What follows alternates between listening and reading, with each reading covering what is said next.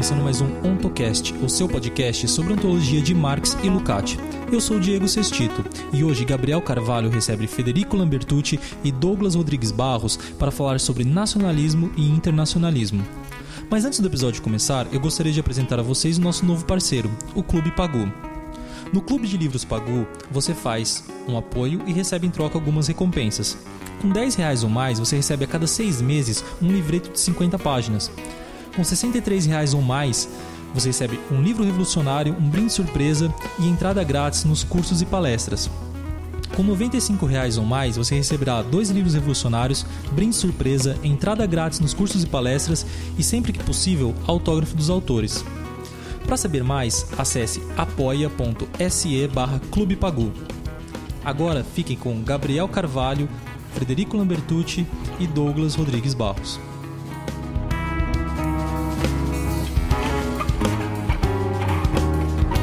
Nós estamos aqui com Frederico Lambertucci e com Douglas Rodrigues Barros para falar sobre a questão do nacionalismo e internacionalismo. Qual é a relação dos comunistas com essa questão qual é a posição do marxismo ortodoxo a respeito dessa questão. Olá, meu nome é Frederico Lambertucci, é, sou mestrando em Serviço Social pelo FAO.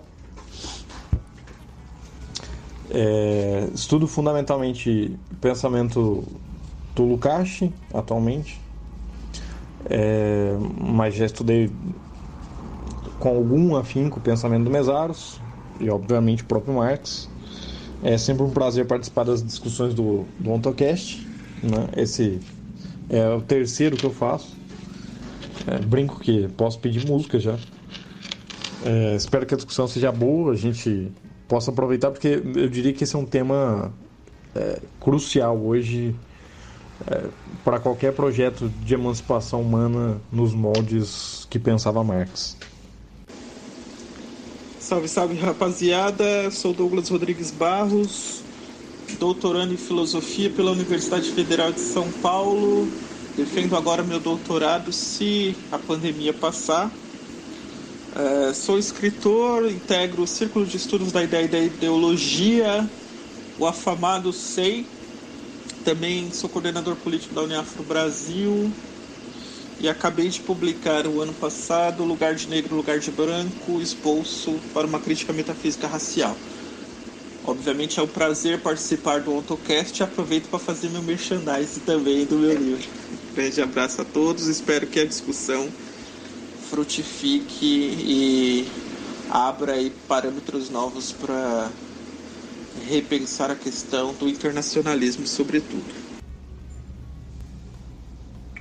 Bom, ficou a meu cargo é, iniciar o debate. E fundamentalmente, eu acho que a gente vai se ater aqui hoje a quatro pontos, né? Eu acho, acho bom para a gente deixar o, o ouvinte mais ou menos ciente da, de um sumário que vai minimamente balizar nossa discussão. É, fundamentalmente, eu diria que são quatro pontos que hoje a gente vai, vai conversar. É, o caráter internacionalista do capital, né? o movimento necessariamente de mundialização do capital para flertar com o Chesné. Quer dizer que eu não estudo Chesné, viu? É, o caráter internacionalista do movimento comunista a teoria da transição, fundado nessas duas determinações anteriores, e o caráter burguês do nacionalismo. Bom, é... penso eu que, diferente de certas interpretações que se fazem do marxismo, eu diria que é um marxismo sem Marx. É um marxismo contra Marx, inclusive. Esse tipo de interpretação que se faz é, que acha, que pensa e confunde Marx com empiristas. Chega a ser engraçado quando a gente, e eu já ouvi isso algumas vezes, de que Marx, é, no século XIX, pensava que o, o, movimento comunista e o movimento da revolução tinham que ser internacionalistas, porque Marx estava vendo revoluções de escalas europeias. A Revolução de 48 se espraiou pela Europa, as revoluções, as lutas é, políticas do começo do século também se espraiaram para a Europa. E por isso, né, dado isso, Marx teria sido um empirista. Ora, veja, onde que está fundada necessariamente o internacionalismo da obra de Marx, que o Marx vê no proletariado? Numa evidência empírica de que o proletariado entrou em luta no continente.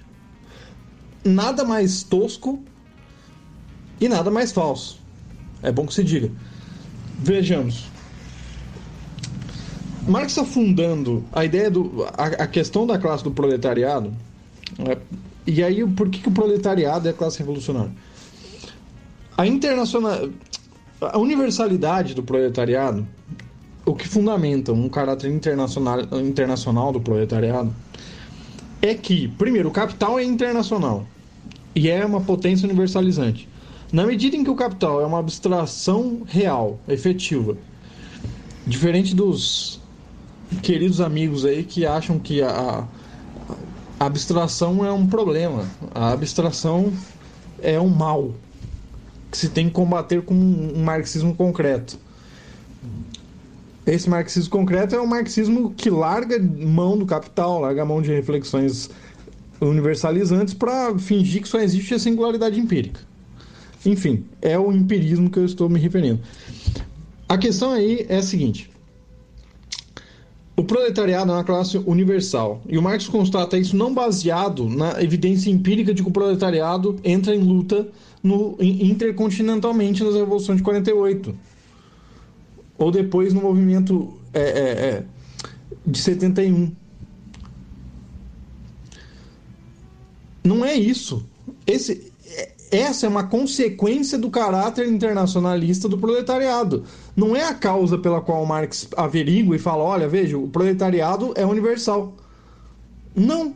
A questão é a seguinte: dada que desfeitos os véus, desfeitas as relações, destruídas aquelas relações feudais que se alicerçavam é, é, na riqueza mobiliária, mobiliária, desculpe, e que tornavam a relação de dominação estritamente política, óbvio que econômica, mas fundamentalmente política, em cima do campesinato, né, da aristocracia, do rural, do, dos senhores feudais, e toda a escala que vem descendo até chegar no, no camponês, nós temos aí é, uma dominação, primeiro, direta e segundo, uma dominação que é regional.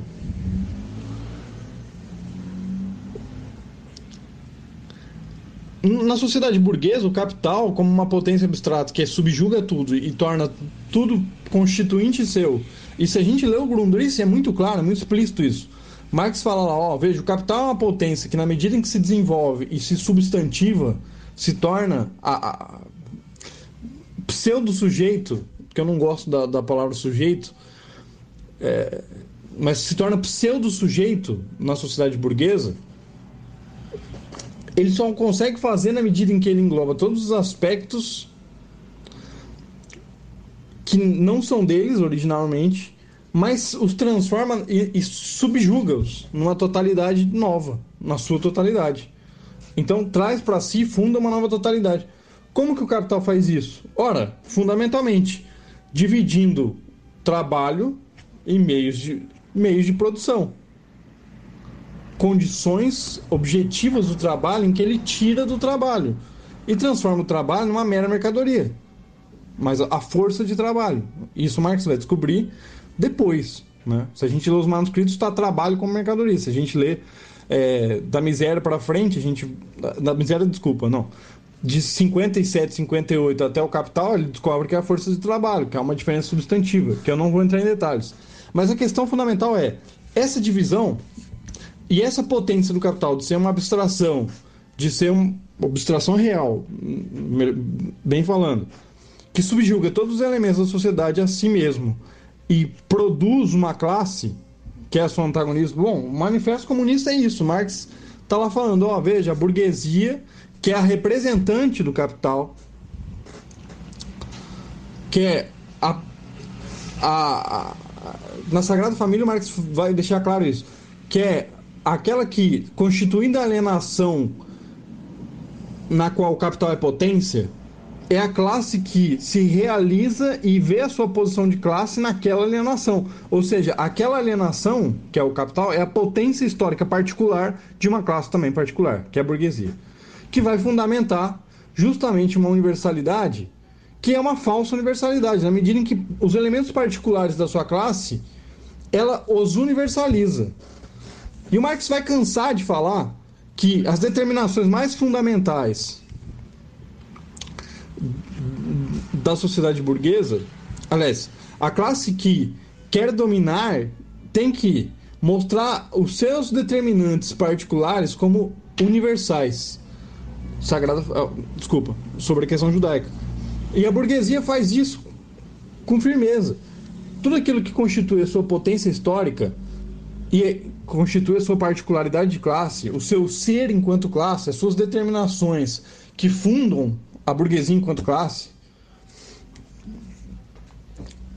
ou seja, representar um movimento abstrato do capital, que é o, o próprio movimento de reprodução social sob domínio do capital, com todos os seus complexos, fundamentado, obviamente, na exploração do trabalho, na dominação do trabalho, nós vamos ter que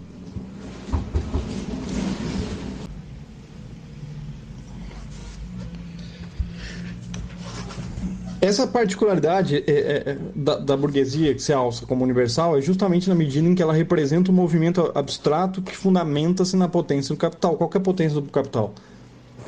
Fundamentalmente, representar o movimento de valorização. Bom, significa que toda a produção, todo, todo o trabalho, toda a, aquela relação ontológica primária que constitui a relação entre homem e natureza, o trabalho, tá. E é só nessa medida em que o capital consegue totalizar e se transformar na potência dominante da sociedade. Dirão os os sociólogos do precariado. Ora, mas por que você diz isso? Por uma razão muito simples. Na medida em que é, o capital obriga que aquilo que era o camponês, em vez de produzir e tomar para si os produtos do trabalho e assim reproduzir a sua existência, com, destruído isso, destruído essa relação direta, nós temos agora que o, o, tra, o trabalhador só pode reproduzir a sua própria existência se e isso a produção dos valores de uso se subordina a si mesmo, a sua própria força de trabalho, a entrar, a, a vender a sua força de trabalho e né, nessa, nessa relação reproduzir a sua vida produzindo mercadorias para comprar mercadorias. Produz produção de mercadorias aqui como produção de valor processo de valorização. Porque processo de trabalho na sociedade burguesa é ao mesmo tempo processo de valorização. É a forma com que o capital encontra de dominar.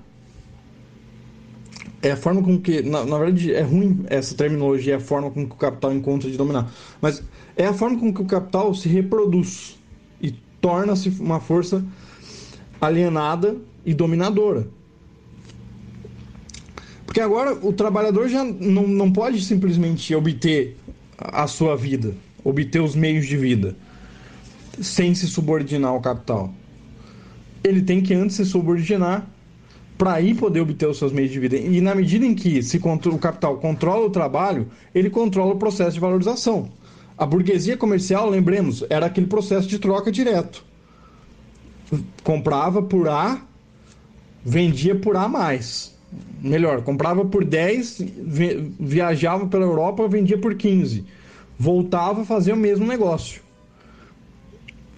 Esse lucro comercial não vinha de um processo de valorização. Ou seja, não criava novo valor, se apropriava de um valor existente. O capital só domina a sociedade e se torna torna a burguesia, a classe particular que se universaliza, na medida em que o próprio capital se universaliza. E ele se universaliza justamente porque torna-se a força fundante desse processo. Ele entra, é só quando o capital entra na produção, domina todas as relações de produção e as transforma em relações de produção de capital, é que nós temos a lógica do capital regendo todas as relações sociais a partir daí. O capital passa a dominar todas as esferas da vida humana.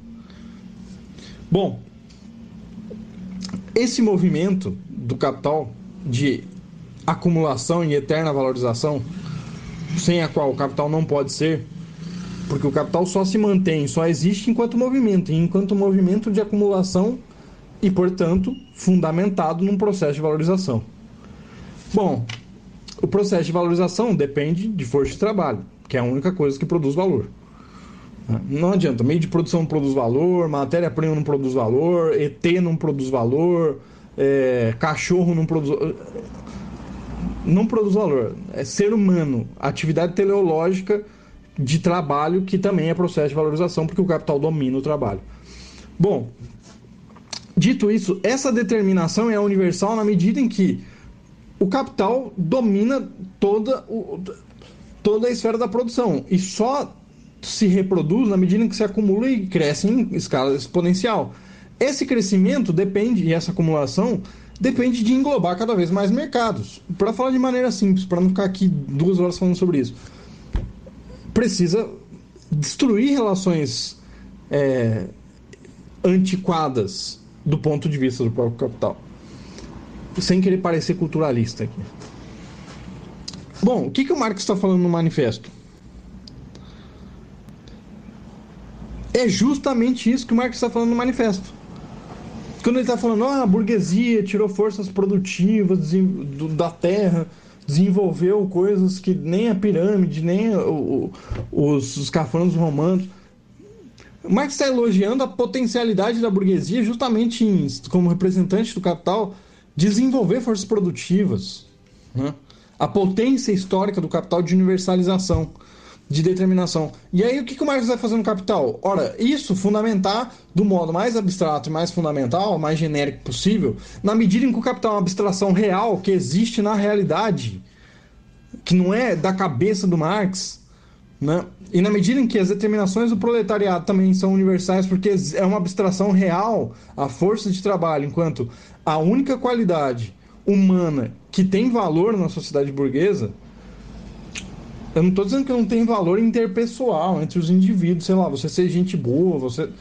A questão não é essa, a questão é, na reprodução total da sociabilidade, se você não provar que a sua força de trabalho é útil, tem valor de fato, e isso só acontece na medida em que você se vende a força de trabalho, que é aí que se concretiza o valor de uso, se prova que a sua força de trabalho tem valor de uso, você não sobrevive. Que você só sobrevive na medida que se vende. Essa determinação é universal no capital, na sociedade burguesa. Assim como o capital é essa potência abstrata, né, que vai de D a D linha, é evidente que o capital se desmembra. Eu não vou entrar aqui na, repartição, na, na tripartição do capital, renda da terra, nada disso. Mas na medida em que esse processo de valorização é o que alimenta todas as outras relações fundamentais do capital, até mesmo a expansão do capital fictício está fundamentada nisso. Essa dominação do trabalho e das outras relações também estão fundamentadas nisso. São isso, na verdade. Na medida que o capital realiza isso, ele fundamenta uma classe universal. E o Marx já tinha sacado isso na crítica é, é, da filosofia do dia de Hegel, lá na introdução. Lá Marx fala, e apesar da sua visão ainda diriam antropológica, alguns, de que o proletariado é a classe revolucionária porque é a classe que mais sofre. E até hoje a gente vê a visão disso, né? Hoje, é, bom, Rui Braga tá aí para provar que tem gente que confunde Marx com Jesus. É... Mas para dar um exemplo de maior envergadura, o Che Guevara também pensava assim, né? que o mais explorado era o mais revolucionário era o, o, o, o, sujeito com mais capacidades revolucionárias. É bom que se diga que Marx nunca pensou assim. Marx pensou assim num momento muito específico. A primeira vez que ele vê o proletariado na cena histórica como um sujeito que poderia fazer uma revolução, ele apoia essa classe em cima de um sofrimento universal. Onde? Na crítica da filosofia do direito, na introdução. Em que ele vai falar: a classe revolucionária é a classe, a, a, a classe revolucionária é a classe que sofre é, o pior peso da sociedade. É a classe que mais é a classe mais sofrida. E ali o Marx de fato não tem elementos. Lembremos que Marx não fez não, não tem elementos para fazer a crítica da economia política. Ele não tem a crítica da economia, ele não tem economia política como uma base aqui ainda. Veja, ele está vindo da crítica do direito do Estado, da crítica da política. E se ele tem noção de que a política não pode ser explicada pela própria política, o Estado também não pode ser explicado pelo próprio Estado, nem a religião pode ser explicada pela própria religião, e por isso que ele começa esse texto, a introdução à crítica da, da filosofia do direito, falando: a crítica da religião está terminada. O homem olhou para o céu e viu só o reflexo de si mesmo. Veja, ele está colocando a questão em termos ontológico no sentido de que, ora, a, a crítica da religião é feita pelas condições do homem que produz a religião. Por isso que ele fala, o homem não está cocorado fora do mundo. Também nesse texto. E é nesse sentido específico em que é, ele vai fundamentar o proletariado no sofrimento universal. Aqui a gente já vê o universalismo do Marx. E esse universalismo não tem nada de, de, de empírico, de ele estar tá vendo o proletariado sofrer em todas as latitudes. Não, não é, não é isso. Não está fundamentado nisso. Está fundamentado, claro, numa visão antropológica forbaquiana ainda.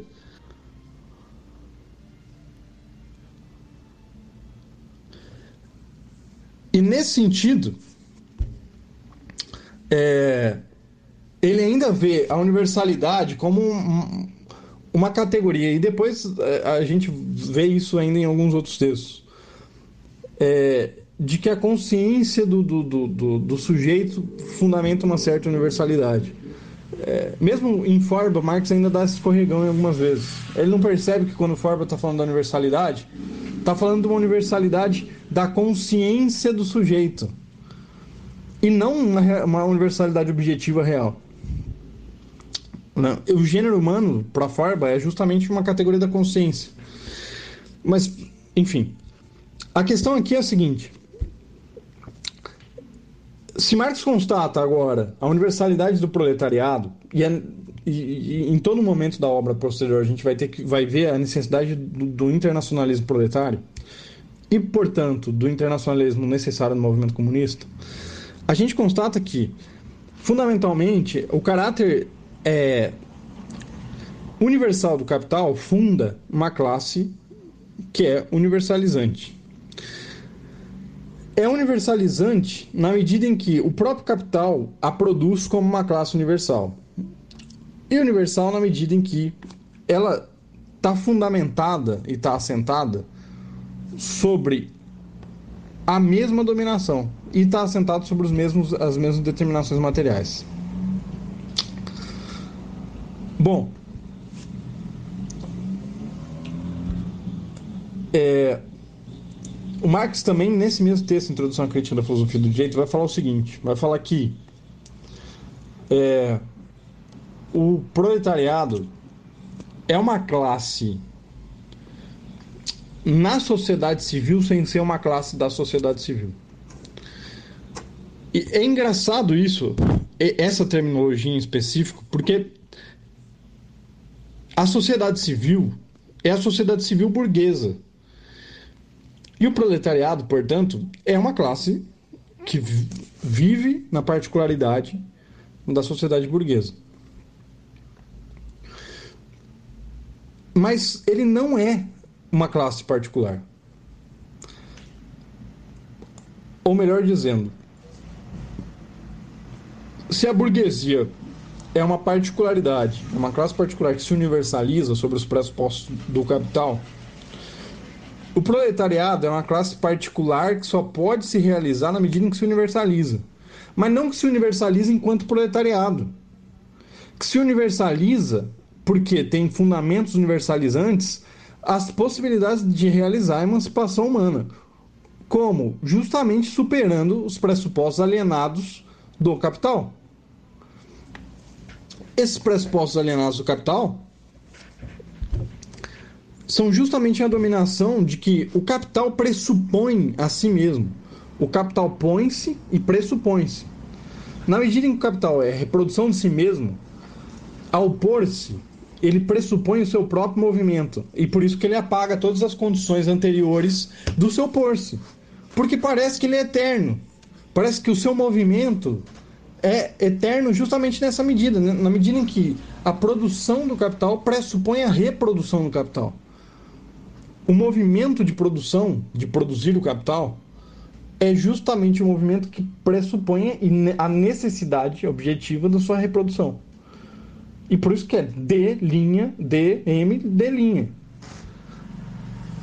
O, o, a determinação quantitativa e a abstração qualitativa que o capital pressupõe nas relações de produção.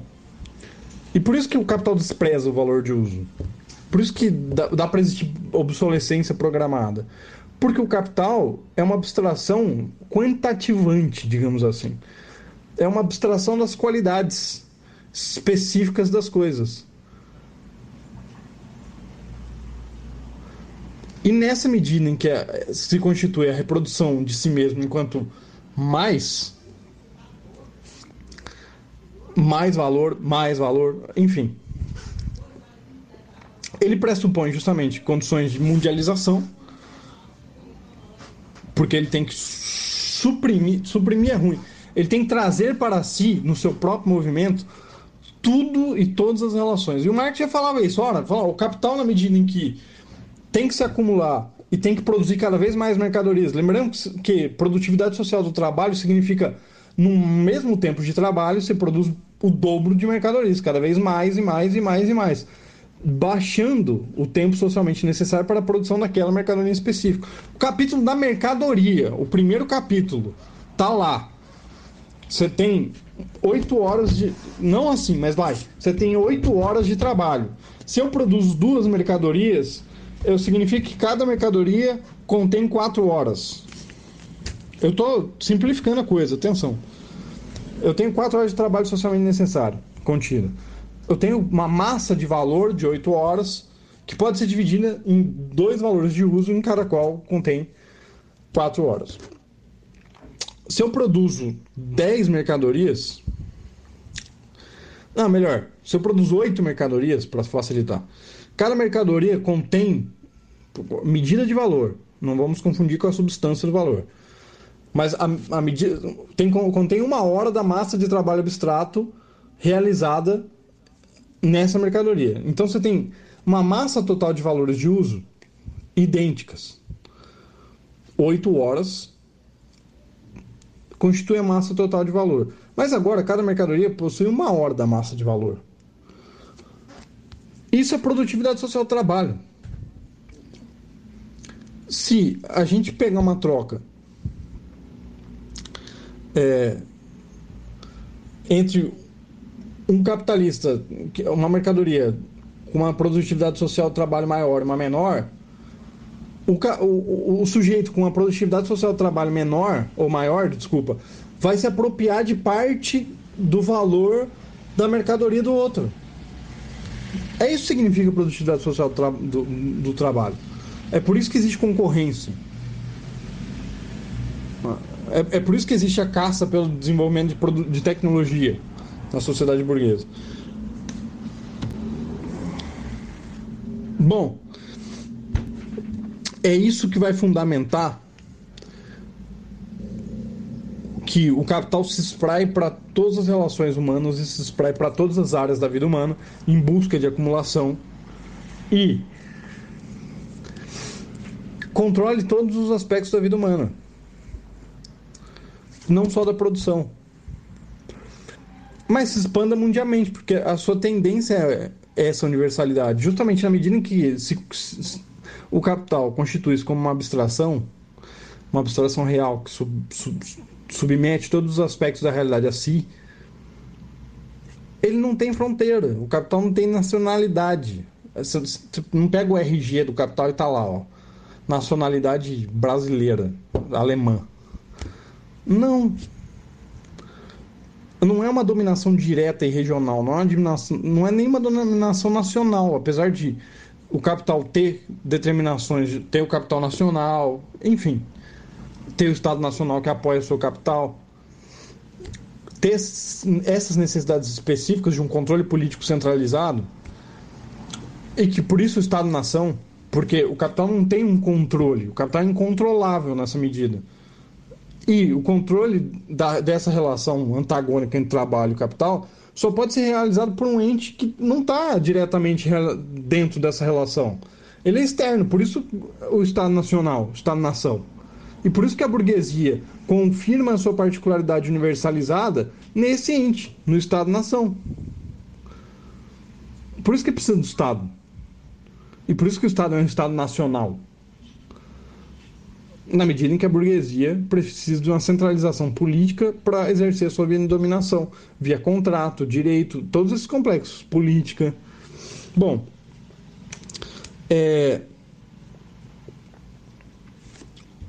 Nesse sentido, Marx observa, diferente da ingenuidade que predomina no, não só no marxismo mundial, mas hoje no marxismo popstar de youtuber, a ideia segundo a qual é, que eu já mencionei, Marx seria um empirista. Bom, não, Marx funda, fundamenta todo o desenvolvimento do capital, ou, ou, desculpa, do internacionalismo proletário, na medida em que a dominação do capital, por ser essa força extraparlamentar, por ser essa força de dominação econômica fundada no trabalho e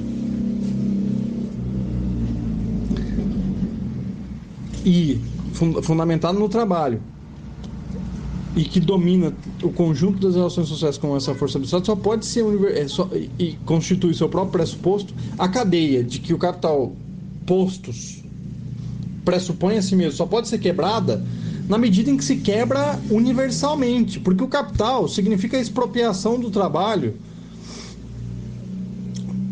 enquanto alienação do próprio ato de trabalho, enquanto alienação é, aquilo que o, que o Marx fala dos manuscritos, enquanto alienação entre sujeito e gênero, enquanto alienação entre sujeito e sujeito, enquanto alienação entre objeto do trabalho e processo do trabalho, veja, é na medida que o capital essa força objetiva que se volta contra os indivíduos e que os domina enquanto abstração do seu próprio trabalho, como trabalho abstrato, quanto potência, ou, é, quanto abstração objetiva do, da sua própria atividade que volta-se e os domina.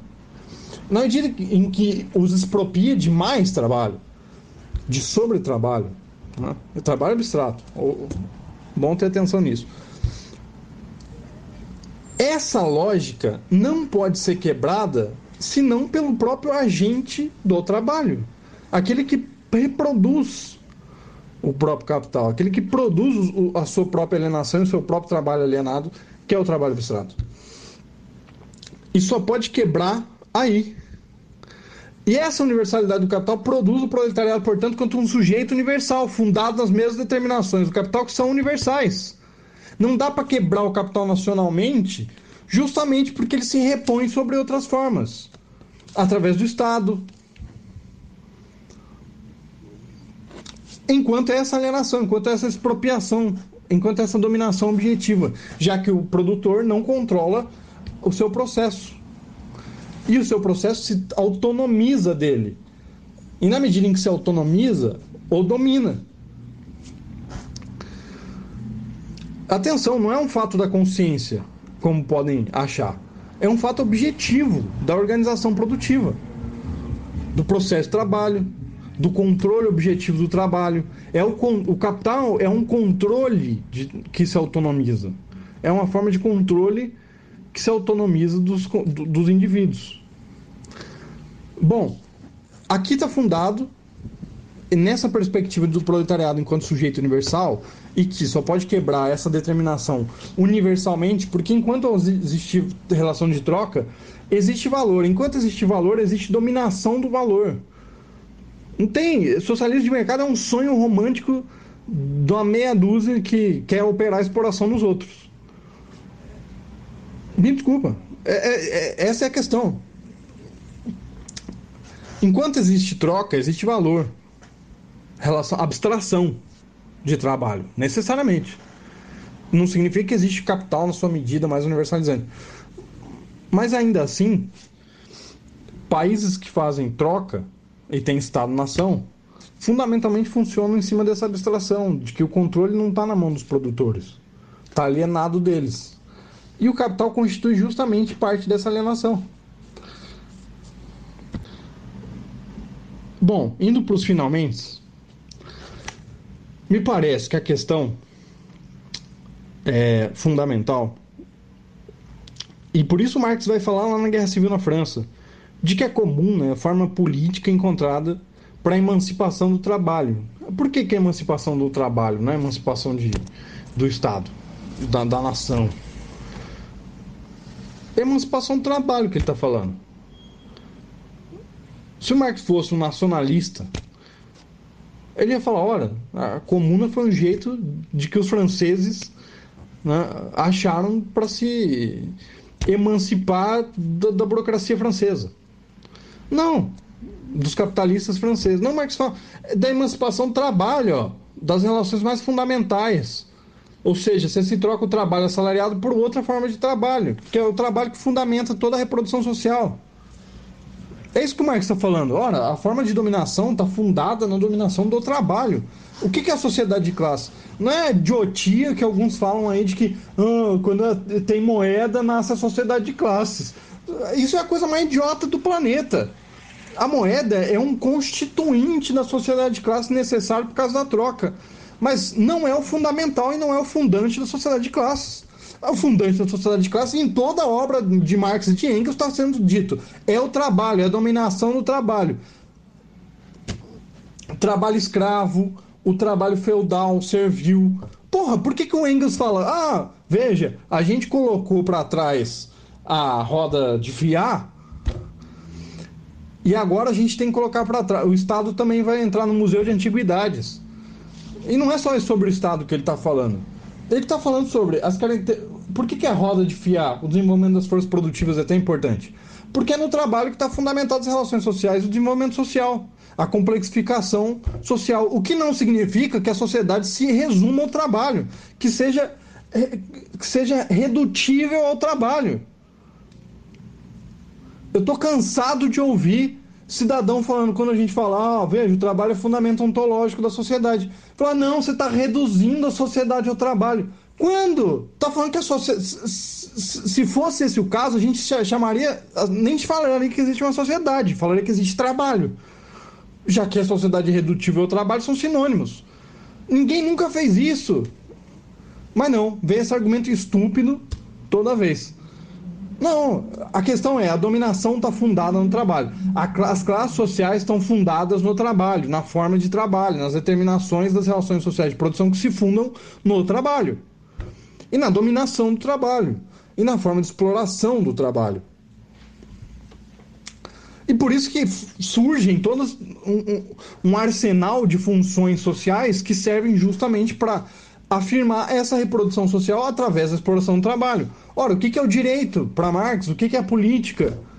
O que é o próprio Estado, a organização da política em uma força pública? É isso. É complexos que surgem para resolver problemas que nascem da própria contradição entre as classes. os expropriadores e os expropriados. Os produtores e aqueles que sobrevivem e vivem à custa de, de, dessa exploração, dessa expropriação dos produtores. As formas mudam, o desenvolvimento histórico, obviamente, não é o mesmo. As classes sociais não é a mesma. O fundamento histórico das classes sociais também não é o mesmo, porque o trabalho escravo não é igual ao trabalho assalariado. Mas a gente está falando disso. E a sociedade burguesa é a única sociedade em que a classe, as duas classes antagônicas, se universalizam. Quando Marx fala que a sociedade. Manifesto Comunista de novo. A sociedade burguesa tende a dissolver todos os conflitos e todas as classes em duas classes antagônicas. O Marx está falando isso. Está falando: olha, veja, a sociedade burguesa produz duas classes. É evidente que depois Marx vai observar que existem diferentes estratos de classe. Estrato é uma palavra ruim, mas não é só burguesia e proletariado, ainda que essas duas sejam fundamentais. Mas aqui o Marx está dizendo assim: olha, a tendência de universalização do capital produz duas classes antagônicas. Uma que só pode se reproduzir enquanto classe na medida em que expropria, na medida em que explora o trabalho da outra, e uma que produz toda a, a riqueza material necessária à reprodução da sociedade, o proletariado e a burguesia. Bom, ele está dizendo que, na medida em que a dissolução da sociedade feudal cria duas classes, cria duas classes que se universalizam, cria duas classes que são universais, que são classes particulares e que uma universaliza sua particularidade, a outra é uma classe universal porque é a única que pode romper com a dominação universal do capital. E que em todas as latitudes é a mesma dominação, é a mesma forma de dominação, é o mesmo modo de produção, é a mesma lógica. Aí está a necessidade de, apesar das revoluções poderem ser, e geralmente o são, em condições nacionais, não poderem se, se circunscrever e não poderem se realizar e atingir os, aquela mudança fundamental no trabalho e, portanto, aquela, os fundamentos mais gerais da transição numa revolução nacional. Ou numa revolução que quer ter um Estado nacional. E não adianta vir com, ah, não, mas o que, que a gente faz? Como que organiza a, a, a, o exército, não sei o quê. Meu amigo, isso é problema da revolução. A gente até pode começar a discutir isso agora. Mas isso é problema da organização do processo revolucionário. Não dá para a gente entrar na abstração de que como vai ser. O marxismo não trabalha com dever ser. A gente tem que trabalhar com os fundamentos que a gente tem na realidade agora. Quais são as determinações necessariamente superáveis, que devem ser superadas? O Mesaros tem, esclarece isso de uma forma magistral quando ele diz o seguinte: ora, as revoluções até agora provaram que, do ponto de vista político, do, do poder político, é a tarefa mais simples a destruição do, de, de certas determinações quando se toma o poder político. O problema não é destruir as mediações de segunda ordem, como diz o Mesaros. O problema para os revolucionários é quais mediações colocar no lugar. Só que isso não, não entra na teoria da transição necessariamente a priori de um processo revolucionário. Agora, é bom que se diga. É, as mediações. Para o Mesaros, vou esclarecer isso primeiro. Para o Mesaros, as, as, as mediações de primeira ordem são justamente aquelas mediações fundamentais relação entre homem e natureza.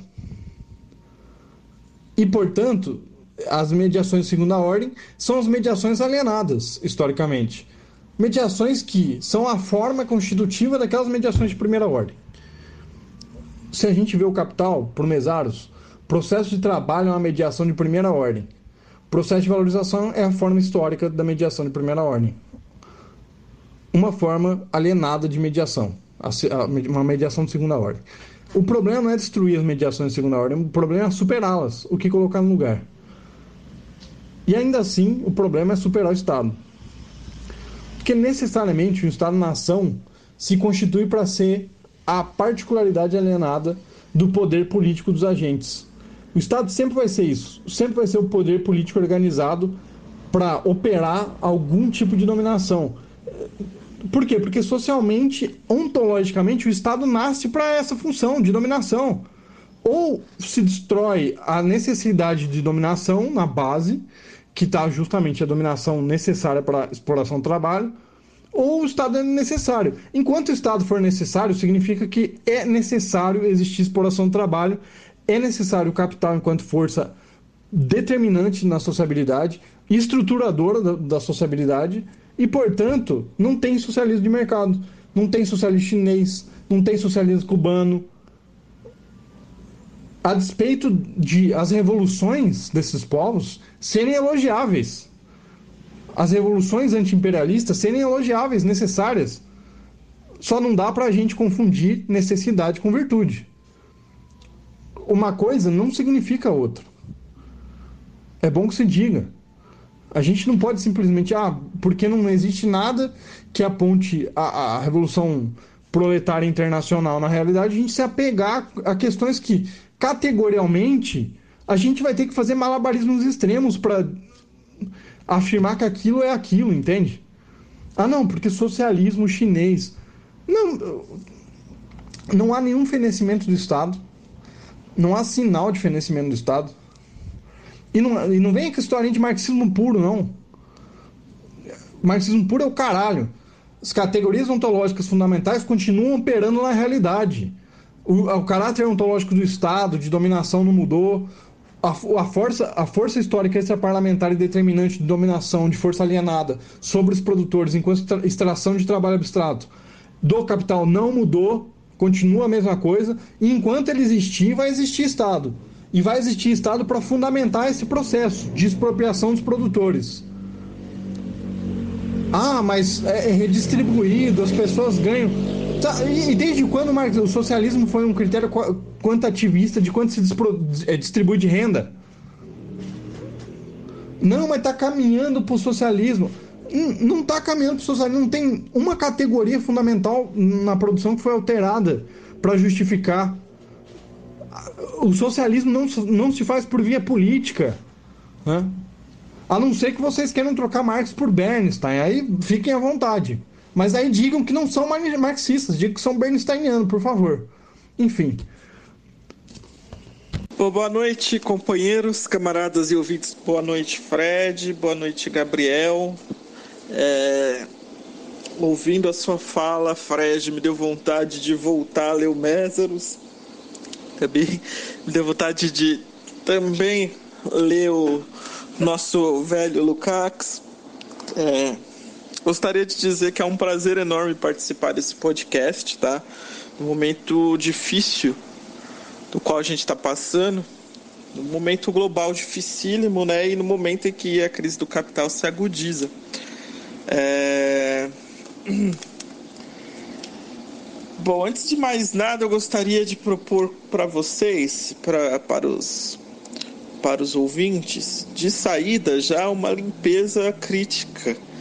Uma limpeza crítica no campo lógico-semântico da palavra internacionalismo, tá?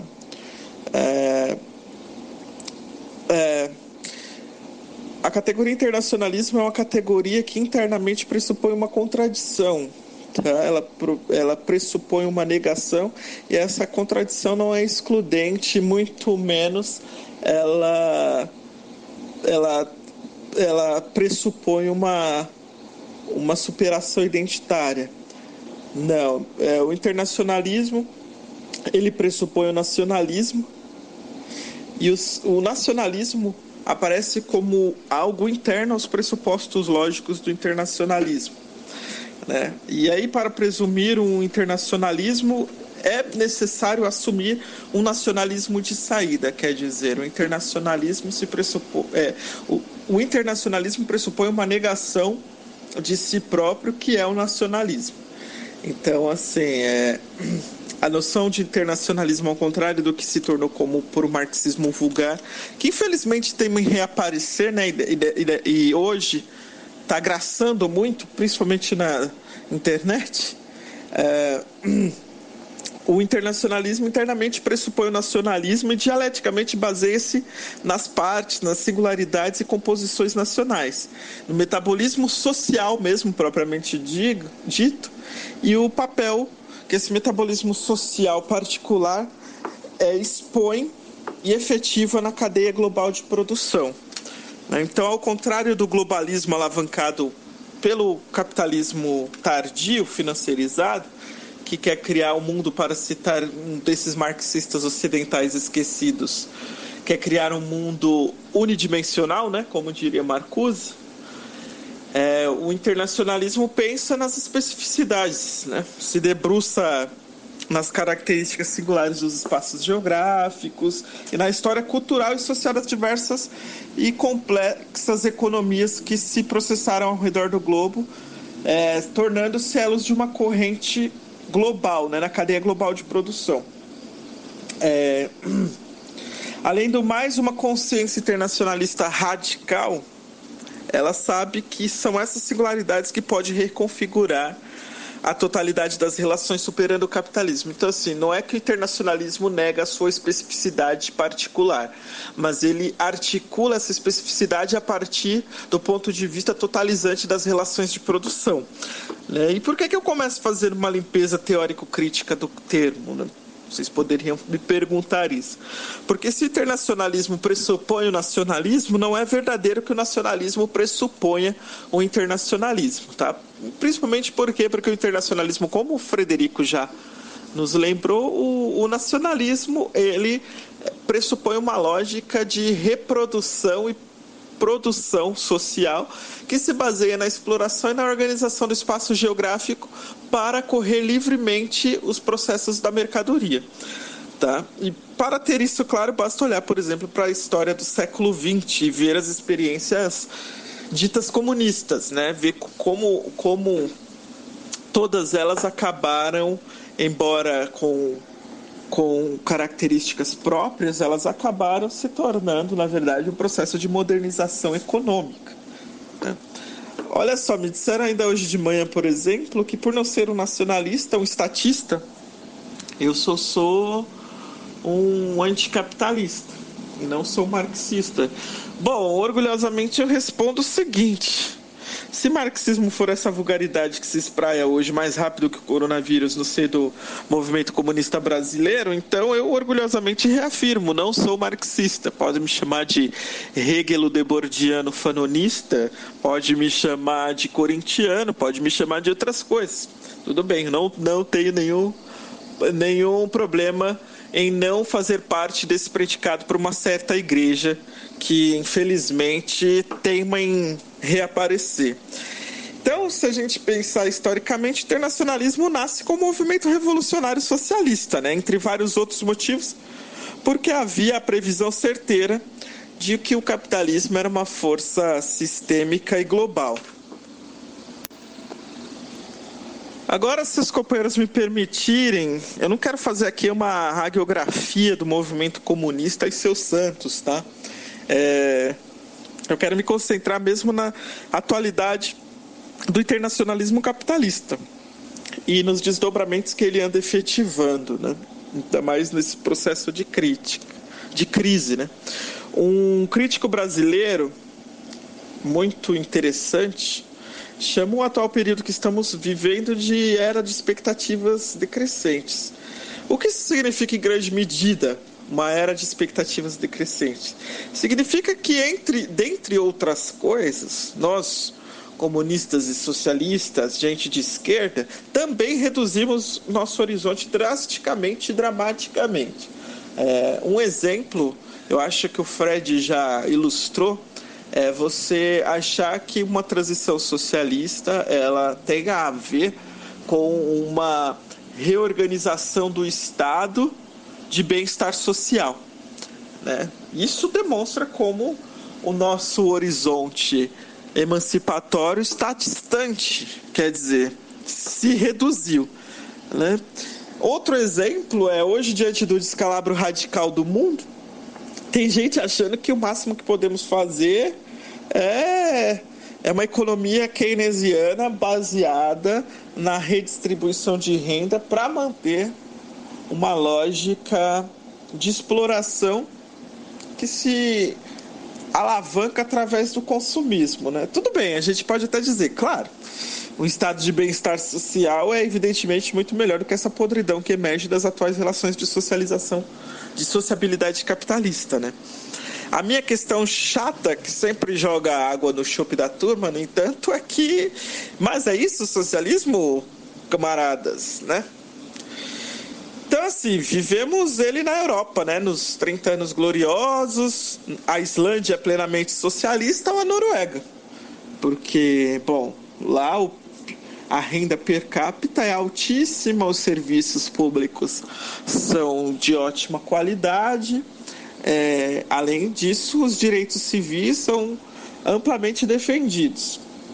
Então, assim, eu sou muito cínico nesse ponto, tá, gente? É, eu realmente acho que o welfare state foi a época mais feliz da história da humanidade. Depois do welfare state, os 30 anos gloriosos de modernização capitalista após a hecatombe da bomba atômica, é, instaurou uma sociedade em que você tinha realmente é, mais equilíbrio, né?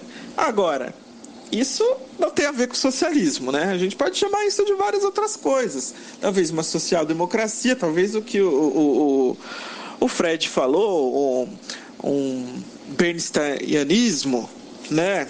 Então, assim, eu só gosto de lembrar, porém, que o, que o welfare state europeu se realizou às custas da, contínua, da contínua expropriação dos países de capitalismo dependente, né? E de uma relação de luta hegemônica entre duas formas ideológicas que eram os Estados Unidos e a União Soviética. Né? Com o colapso aí da nossa querida União Soviética, o eixo da disputa vai se deslocando, aparecendo uma luta entre civilizações. Ah, e não é à toa, por exemplo, que essa luta de civilizações forneceu, é, forneceu material para se pensar a invenção do Oriente como um outro do Ocidente, como o próprio Said disse naquele seu maravilhoso livro. Né? Veja só que gozada a gente pensar, né? Ontem eu estava em casa entediado na quarentena e pensei, vou fazer um post contra o Estado para ver o rebuliço. E a coisa foi tão maluca que só faltaram dizer, lançar as frases, as famosas frases de Mussolini, tudo para o Estado, pelo Estado e no Estado. e qual foi a crítica mais estúpida que eu ouvi, né? É, os caras disseram, disseram assim: diz para Cuba menos Estado. Então, então veja, hoje nós vivemos um processo de, de, horizonte decrescente tão geral que a mentalidade, a mentalidade é tão binária na relação contra Estado e mercado que já não se dão conta que essa dicotomia só faz parte de, da ideologia neoliberal, que na verdade nada mais salvador, ninguém cumpriu, nada cumpriu um papel de maior salvação do mercado do que o Estado, né? Então, assim, o que esse argumento tosco não, não, concebe é que Cuba está presa à lógica da relação de Estado, justamente porque o Estado imperialista lhe, lhe oprime e tenta sufocar com diversos embargos. Né? Cuba, em seu heroísmo fundamental, vive relações de Estado porque não pode realizar o socialismo em toda a sua potencialidade. Né? Então, o que os caras não entendem é que a própria noção de um nacionalismo atravanca uma relação de, de transformação geral, emancipatória, que poderia liberar as áreas de fronteira e estabelecer uma outra lógica de controle da produção que não um controle guiado por fronteiras, por impérios e tentativa de, de mercados concorrentes e moedas concorrentes. Né? O paradoxo é que esses estúpidos, por exemplo, utilizam o mesmo argumento que a extrema-direita utiliza em Israel para rechaçar qualquer possibilidade, por exemplo, de, um, de diálogo entre dois povos separados pela aberração da identidade nacional. Né? É... Então, assim, se a gente for ver, eu ia dizer o seguinte, que hoje está barrado qualquer horizonte de defender uma dupla cidadania, um Estado diferente da formação de um Estado nacionalista, tal, ou, quer dizer, me desculpe, é uma, uma necessária superação da organização estatal, né? É, isso porque o argumento da extrema-direita converge muito com o argumento de uma certa esquerda, de que se deixar a ideia do Estado, estaremos pegos, né? E assim, se a gente olhar para além dessa aberração, é, aberração ideológica no sentido clássico do termo, de um turvamento da visão, se a gente deixar disso, a gente vai perceber que são esses estados-nações que impedem o direito à vida de milhares de imigrantes hoje que morrem aí no Mediterrâneo fazendo travessias fugindo de guerra. Né? E assim, entendem o que eu quero dizer, companheiros? É claro que o Estado cubano nada tem a ver com o Estado de Israel, mas ambos ainda existem porque o socialismo internacionalista não teve possibilidade de se realizar. Né? E essa é a, é a real. Nós, como lutadores críticos, intelectuais de periferia, engajados e orgânicos, nós temos compromisso com a verdade. Né? E sabemos que, por exemplo, a verdade é uma tarefa e devemos investigar como esse totem do nacionalismo se ergueu e até agora segue sendo uma, uma espécie de construção da libido do movimento comunista, não só brasileiro. Né? Há uma uma regressão, né, uma regressão na crítica, uma regressão de recusa aos pressupostos do jogo que tem nos jogado na lama. Né? Se os companheiros me permitirem, eu quero apresentar aqui algumas considerações preliminares sobre esse assunto, porque é fato notável que a Constituição política sempre, sempre teve, esteve um passo atrás do desenvolvimento técnico-científico, né, das forças produtivas do capital. Não é à toa que, que Sartre, lembrando Marx, diz a existência precede a essência. Né? Quer dizer, é, são as condições materiais que são reproduzidas no interior do aparato ideológico e subjetivo das pessoas. É fato que para se, se consolidar o projeto político de dominação, se teve que implodir as relações sociais do estatuto pré-capitalista, relações corporativas patriarcais, etc. Né? E aí a filosofia iluminista teve um papel fundamental né, nessa passagem da vontade geral russoísta né, para a construção das relações que a gente vai entender agora como relações constitucionais. Né? O que são essas relações constitucionais? Né? Elas nada mais fazem do que organizar localmente, depois nacionalmente, a produção. Né? Isso tudo não sou eu que digo, não, tá? No capítulo 10 do volume 1 do Capital, Marx expõe essa dinâmica primorosamente. E assim, então um dos problemas do iluminismo que depois Hegel iria denunciar, de modo que não podemos encarar Hegel como iluminista, como Habermas disse, né? É que a universalidade surgida como ideologia aí não incluía de fato todas as pessoas. Mas se a gente pensar o que é essa universalidade burguesa, né? como que ela se processa. É, a, a, primeira, a primeira denúncia dessa universalidade burguesa se processa com a Revolução Haitiana. Né? São, são jacobinos brancos que vão tentar combater o exército de jacobinos negros. Né? Então, isso demonstra como essa universalidade instituída um pouco antes das relações modernizantes do capitalismo burguês é, demonstra como, como essa universalidade é vazia. Né? É, é claro que as formas de consciência e estrutura de poder serviços estavam, por exemplo, em flagrante contradição com essas novas condições que o capitalismo impunha. Né? É, aqui tem um outro italiano muito interessante que eu recomendo para os leitores, que é o Arrighi, que ele vai tentar demonstrar como o embrião do capitalismo está muito mais está muito antes desse processo que o Marx está analisando. Né?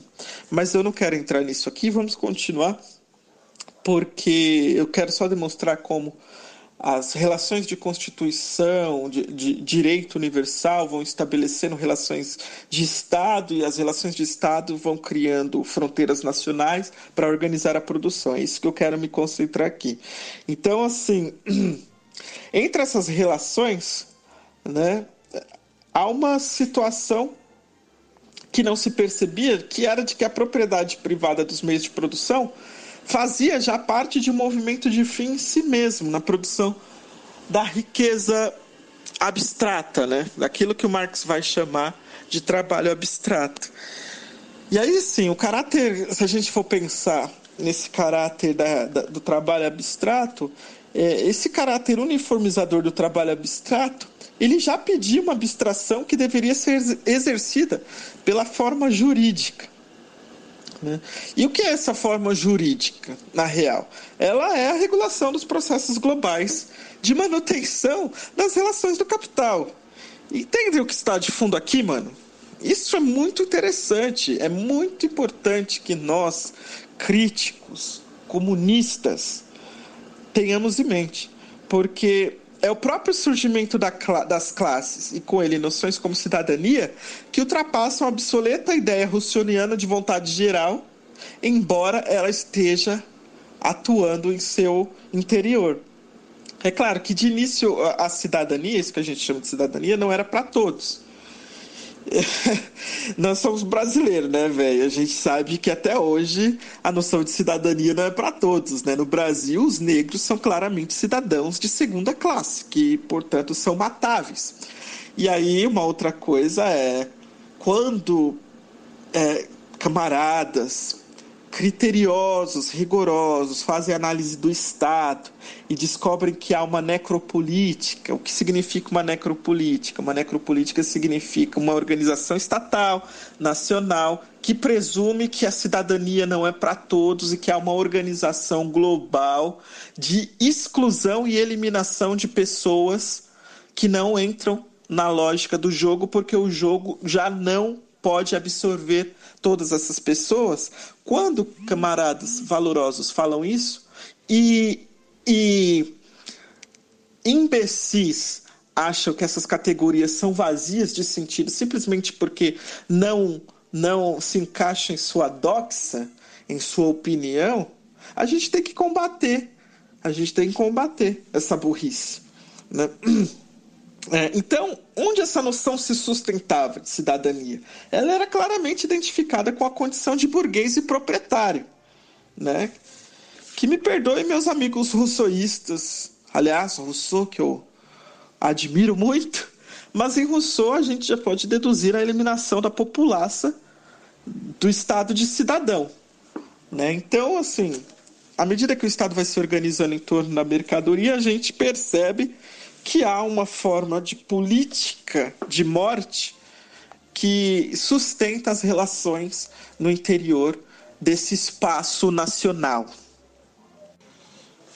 E aí, manos, não sei se percebe, mas aqui já está desenhada a configuração de democracia burguesa, de identidade nacional, da configuração de Estado gestor, né? E etc, e etc. Fica assim, então, se a gente pensar, fica evidente que a lógica de construção e regulação do território nacional parte da premissa básica de autodefesa e autolegitimação liberal ou conservadora da propriedade burguesa. Né? E hoje, em pleno século XXI, você vê gente defendendo isso, se não for uma aberração, se não for um regresso, eu estou ficando louco. Né? e aí nesse campo que e é aí nesse campo mesmo que emerge as configurações que que nos dominam há pelo menos dois séculos, né? Uma lógica objetivada do capital que produz por si só a diferenciação entre classes opostas, entre cidadãos de primeira ordem e cidadãos de segunda ordem, entre regulações de gênero no mercado de trabalho e de raça. Né? Então, essa organização nacional atuaram, na verdade, na criação de uma gestão. Uma gestão que, infelizmente, hoje é confundida com política, em que temos representantes do capital e representantes do trabalho assalariado. Né? Isso por quê? Porque ambos representantes configuram um equilíbrio entre classes opostas e evitam conflito de classes aberto. Né? O que essa, essa gestão? Essa gestão, na verdade, é, é a regulação da, dos conflitos de classe com o nome bonitinho. Né? Então, essa organização. É, é... Então, ficou muito claro, até para os autores burgueses reacionários e racistas, como, sei lá, Tocqueville, entre outros, que esse era o caminho mais seguro para domesticar as classes perigosas, né? É, da, as classes desclassificadas, né, que seriam conduzidas através da ideia de reconhecimento político e disso ao reconhecimento nacionalista e disso à paternidade do Estado. Né? Então, o nacionalismo aí se tornou a forma mais rigorosa, se a gente pensar, da autossubmissão internalizada, subjetivamente, à vontade geral do Leviatã. né? Brincando um pouco, mas é claro que depois de tudo isso fica muito evidente. E aqui, gente, só para deixar alguns pressupostos críticos, né? Aqui minha leitura parte basicamente de Marx, de Hegel, né?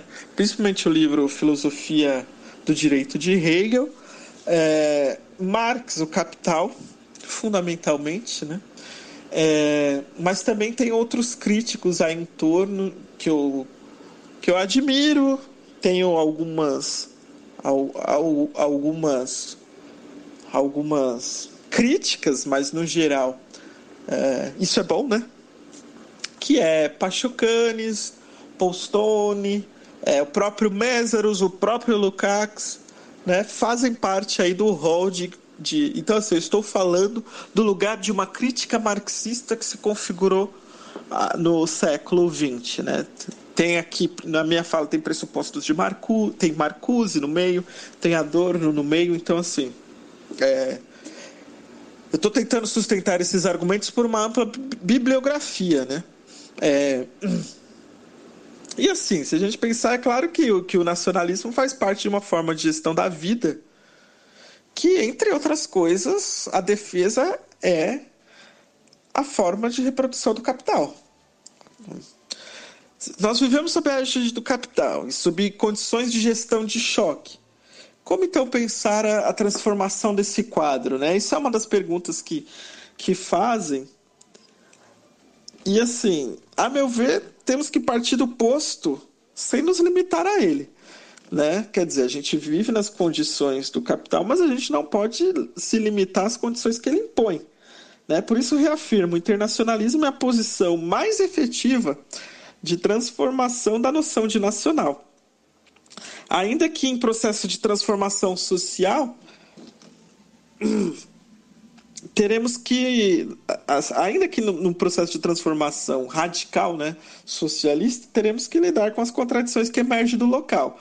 Mas é sempre um movimento para fora do pressuposto que faz com que nós implodamos os espaços lógicos constituídos através da dominação do capital.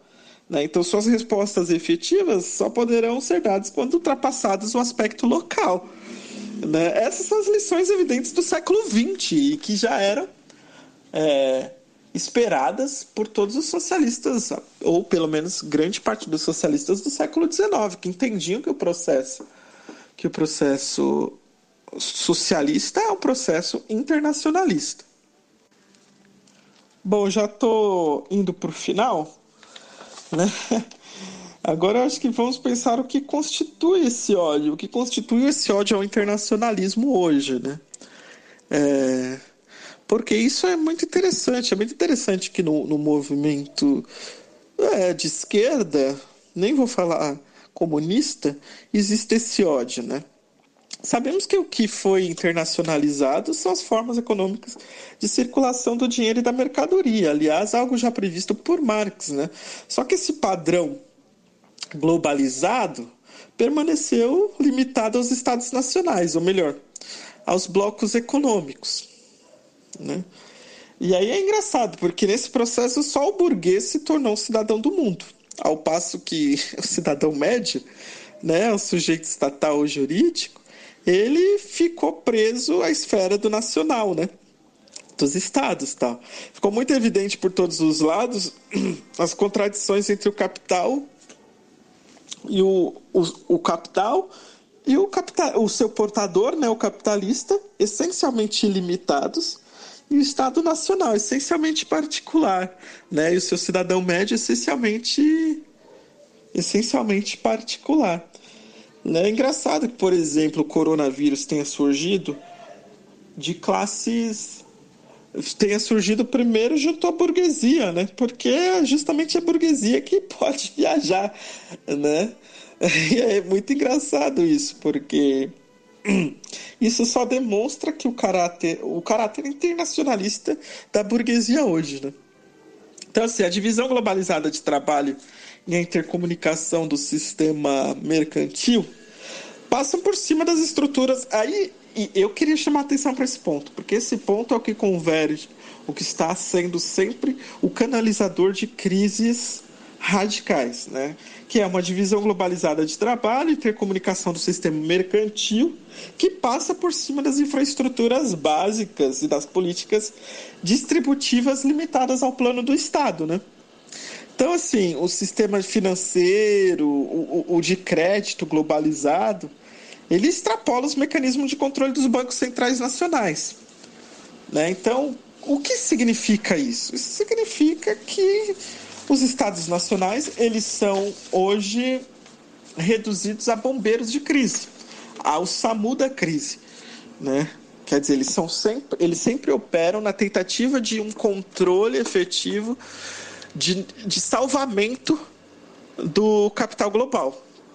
Né? Aqui se dá uma dialética muito interessante entre particular e universal que não foi prevista mesmo por Hegel, viu? porque os custos operacionais do sistema, tanto sociais quanto os ecológicos, só podem ser distribuídos passando pela instância do Estado. E aí isso aqui é muito interessante, porque quando isso entra em curto-circuito, faz com que o processo mercantil mesmo e monetário global produza catástrofes nacionais radicais, né, de se riscar nações de pequenos, é, pequenos é, capitalistas individuais únicos conseguem quebrar economias de nações. Né? Se na dinâmica, e isso é só para exemplificar que se na dinâmica interna de uma economia nacional podia ser criadas estruturas compensatórias através de regulamentações estatais, isso, por mais limitadas e insatisfatórias que fossem, aqui eu estou lembrando do keynesianismo, eu estou lembrando da época do welfare state, a esfera mundial que se processou com as grandes crises carece inteiramente de uma instância que cumpra esse papel. O que significa que o neoliberalismo abre um precedente de descontrole geral e racionalidade dos processos de capital hoje. Né? E assim, e aí, por outro lado, se existem problemas, se a gente pensar, né, se existem problemas de sociais a nível nacional, é até possível recorrer a organismos estatais com maior ou menor grau de desenvolvimento. Mas se no processo mercantil global o Estado Nacional como todo se converte em um problema social, como por exemplo o Haiti, ele está riscado, está rifado. Né? Por exemplo, quando. E aí aqui eu chamo a atenção para essas notas que grandes revistas econômicas liberais dão quando elas estão dando essas notas para países avaliando o nível de investimento, na verdade, isso demonstra claramente como esse Estado já não tem controle nenhum sobre a demanda efetiva de, de, de produção, de riqueza. Né? Quer dizer, isso já se tornou uma espécie de especulação geral do, no interior do próprio Estado. Né? É, então, assim, os mercados financeiros internacionais que eles, forne eles só fornecem acesso ao capital sob condição de mercado. Ou seja, estes já não funcionam, por sua essência, como instâncias sociais, os mercados já não funcionam como instâncias sociais distributivas a nível mundial. Então, o que, o que, como funciona o mercado financeiro? Ele funciona em função do montante a ser recebido em juros. E aqui, meus amigos, aqui é a lei do mais forte, daquele que especula melhor. Foi dessa maneira que, por exemplo, se produziu a crise internacional de endividamento que cresce de maneira acelerada e se alastra a cada dia que passa. Né? Os estados nacionais e os blocos econômicos, por um lado, também só pode fornecer ajuda técnica e monetária a partir de seus próprios interesses. A partir de 2008, com a crise do subprime, esses estados também estão endividados. E aí não existe uma instância jurídica mundial, o Tribunal Internacional de Justiça não é mais que uma farsa, como todo mundo sabe. E, isso enfim, criou nesse momento de coronavírus, nesse momento de pandemia mundial, é, criou uma crise sem precedentes na história do capitalismo, tá? A crise que a gente só vai ter notícias quando a própria pandemia estiver controlada. E crise que a gente não sabe para onde vai. Tá? E aqui se risca também estados nacionais, aqui, aliás, se risca estados nacionais no sentido de que eles não operam sem determinar as relações de mercado. Né? Então aqui a gente tem uma briga entre dois blocos hegemônicos que se acentua ao se deslocar o eixo, do cap... o eixo central do capital para a economia chinesa, por exemplo. Né? Bom, agora por fim, tá? Agora eu prometo acabar. É, Para encerrar, assim, eu diria que o processo de globalização dos mercados e do capital não desfaz simplesmente as velhas economias nacionais, tá? formando uma unidade maior, mas muito pelo contrário, ele vai asfixiando em número cada vez maior essas economias nacionais, tá? E assim, isso por isso por um lado é quebra todas as garantias sociais e por outro lado ela ele, ela forja processos de delírios nacionalistas, né, de recuperação de uma ordem nacional, de uma economia centralizada e e por isso que a gente vive em nosso meio esse delírio né? Porque as economias nacionais cada vez mais tiveram destruído sua capacidade interna de regulamentação e distribuição mesmo, né? Como a gente assiste no Brasil, faltam leitos no SUS, falta investimento nas universidades, falta investimento na ciência, então hoje quase a totalidade dos estados, incluindo aí os pretensos vencedores, né? Por exemplo, os Estados Unidos foi atingido pela crise gerada pela fenda aberta entre mercados globalizados e regulamentação estatal. É, nos Estados Unidos já passam de 120 mil número de infectados. Não tem hospital, não tem sistema público de saúde. E assim, é das ruínas deixadas pelo mercado mundial que está brotando um nacionalismo reacionário, né? que não tem nada a ver com aquela ideia de nacionalismo libertador do século XX, disputado no interior das ex-colônias africanas, que foram revertidas em processo de modernização do capital e instituição de burguesias nacionais, e que já fracassou, inclusive, na África. Tá? Mas trata-se de uma nova onda de agitação étnica nacionalista, muito perigosa, que não diz mais respeito ao surgimento, mas antes ao desmoronamento das economias nacionais. Tá? Assim, então, nessa medida, é. Por isso que eu chamo a atenção dos meus camaradas que pensam a questão nacional, porque já não se trata hoje, né? Se a gente erguer um pouco o pescoço para além da relação local do Brasil, não se trata mais de modo algum de um nacionalismo em sentido estrito, né? Porque se os estados nacionais, por exemplo, do século XIX e XX, a despeito de todas suas ideologias etnicistas e racistas, é, criaram aparatos de organização nacional, elas não se baseavam em parte alguma em lealdade étnica, identitarismo protofascista, tá? Pelo contrário, é, se a gente pensar mesmo no processo de modernização do Brasil, a gente vê que se compunham ah, olha que tosqueira, né? Mas que tosqueira ideológica e, e, que, por um certo momento, funcionou na gestão da crise, né? É, se compõe pelas três raças fundadoras, né? Que são indígenas, europeias e negras, né? E assim, mesmo lá no remoto e paradigmático processo de nacionalização europeu, os mais diversos componentes étnicos confluíram para a formação nacional. Né? Então, a, a formação nacional, em certa medida, eles é, estancavam o processo de identidade étnica para criar uma ideologia nacional, do nacional. Né?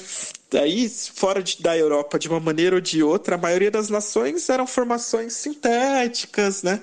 compostas pelas variadas e distintas tradições, constituindo frequentemente nações pluriétnicas. Né? Se a gente pensar o que acontece com a queda da União Soviética e a explosão étnica que há no interior ali dos territórios do leste europeu, a gente vai entender como se articulava essa ideia.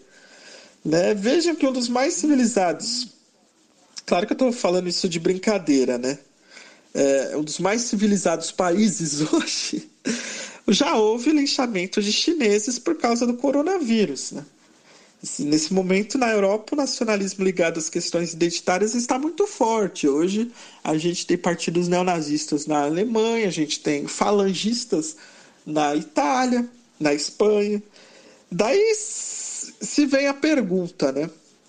Eu acho que é justo fazer essa pergunta, mas você não acha que podemos formular um nacionalismo revolucionário? Bom, eu eu teria a dizer o seguinte para essa pergunta. Isso já foi tentado e fracassou. A gente vai realmente insistir no, nesse erro. O que o nacionalismo promoveu, na verdade, foi concorrências em mercados globais. Disputa de moeda e disputa de hegemonia, no sentido arriguiano do termo. Né? E assim, é, é, daí que eu acho que o, o o Zizek acerta no seu último livro, né, quando diz que a proposição do Stalin lá era uma fórmula da esperança. Né, já que nada havia no horizonte que pudesse indicar o socialismo, que o socialismo pudesse vigar a partir de 1924 na União Soviética, quando a Revolução Alemã foi de todo sufocada. Né? Só que essa experiência se esgotou radicalmente né, com o desenvolvimento geral do capitalismo mundial, hoje nós estamos num outro patamar de relações sociais que mantém o, o, o fundamento da exploração intocado, mas com dinâmicas muito mais sofisticadas e precisamos pensar sobre isso. Né? Por exemplo, hoje a nova crise demonstra claramente os problemas que temos que enfrentar. E as suas respostas não podem se dar mais em níveis locais sem pensar o sistema mundo capitalista. Né? E é isso que eu aposto, é isso, o esforço crítico de pensar estruturas não, não identitárias de realização política. Né? É isso.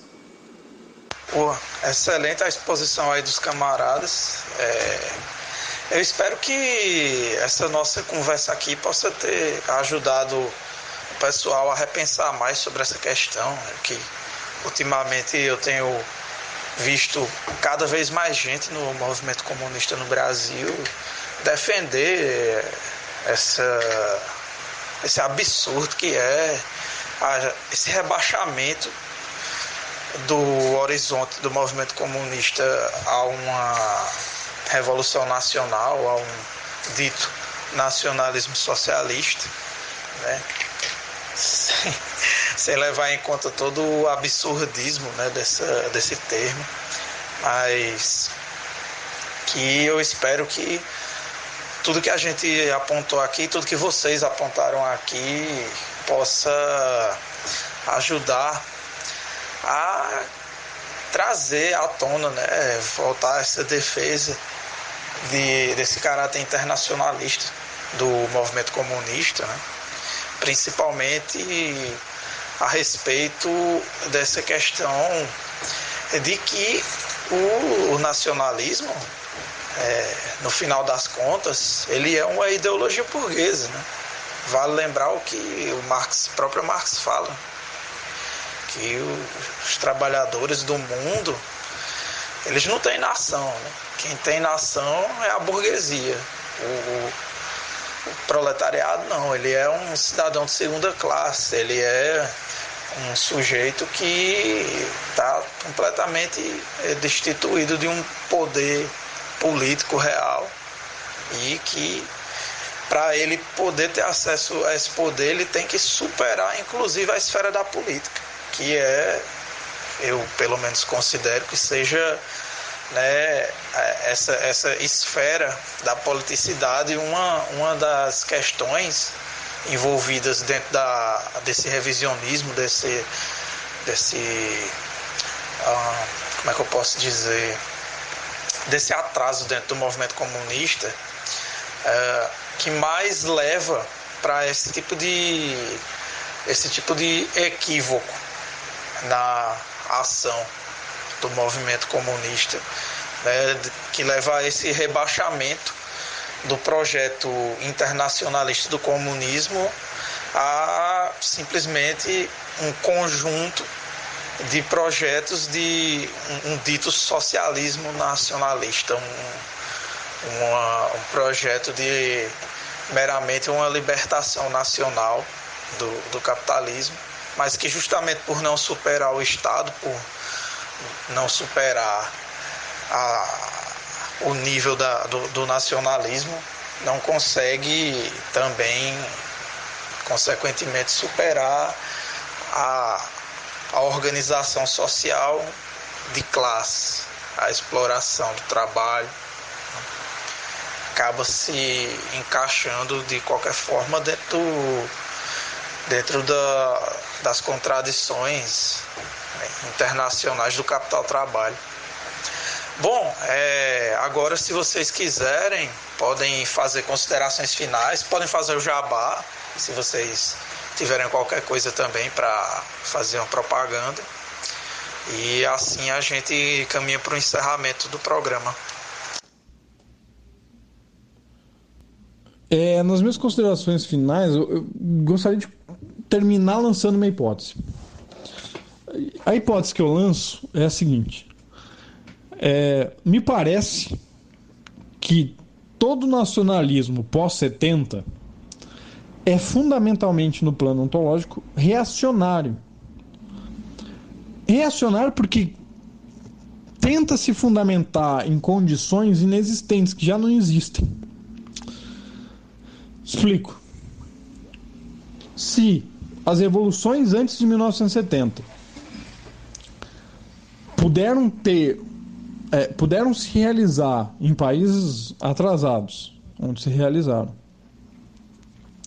e se desenvolver num padrão específico de organização, e para mim, e para o uma forma pós-capitalista de desenvolvimento do capital, ou seja, aquela totalidade intensiva de, da qual eu falava, que o capital subsume todos os elementos para si, se forja de um jeito que não, não é a forma mais perfeita da relação do capital.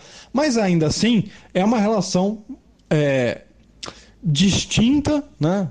É, é, mutante, o, Mesores diria, de, de desenvolvimento do capital. Então, as revoluções, seja de libertação nacional, seja a revolução socialista russa, seja cubana, na verdade fundamentam formas distintas de desenvolvimento das relações do capital.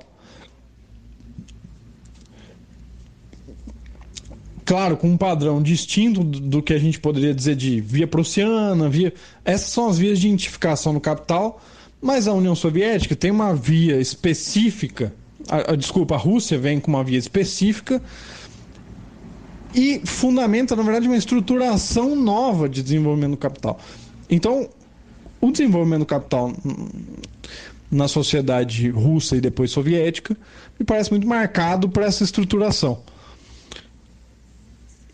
E me assento na ideia de que tanto é que a forma específica em que a União, a União Soviética termina é uma forma que rapidamente se transita de novo para a forma perfeita, digamos assim, de organização do capital, e por isso pode se desenvolver com certa é, é, com certa rapidez todo esse processo. É bom afirmar no, no a, a, transição para o socialismo é algo que não pode ser uma transição que destranscende. Desculpa a brincadeira. Mas se entrar nesse, nesse ponto, veja, se a gente parte do pressuposto de que o capital é um processo civilizatório na história da humanidade, representa um processo civilizatório e a meu ver, para Marx, no manifesto está muito claro que representa um.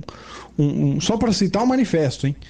é, fica muito claro que é um processo civilizatório, mas do ponto de vista ontológico, de que a complexificação das relações sociais produzem relações cada vez mais complexas, é, e o ser humano aumenta a sua liberdade, enquanto né, vamos pegar uma categoria é, filosófica das maiores consequências, aumenta sua liberdade na medida em que põe novas alternativas na objetividade, ou seja, na medida em que o ser humano pode escolher entre alternativas cada vez mais distintas e mais complexas, se desenvolve um processo civilizatório e desenvolve seu padrão de humanidade.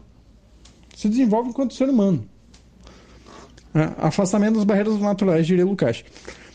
O capital, ao desenvolver as forças produtivas, né, ele alicerça justamente esse processo. A gente tem um processo de desenvolvimento da humanidade. Não à toa, é, essa, é, essa é a compreensão do Marx da história humana e do Engels, que o Engels vai dizer que a sociedade de classes representou barbaramente um processo civilizatório. O começo da sociedade de classe, por quê? Porque desenvolve as forças produtivas, aumenta a liberdade humana, desenvolve complexos, desenvolve as, as feições humanas, depois desenvolve as relações entre os indivíduos.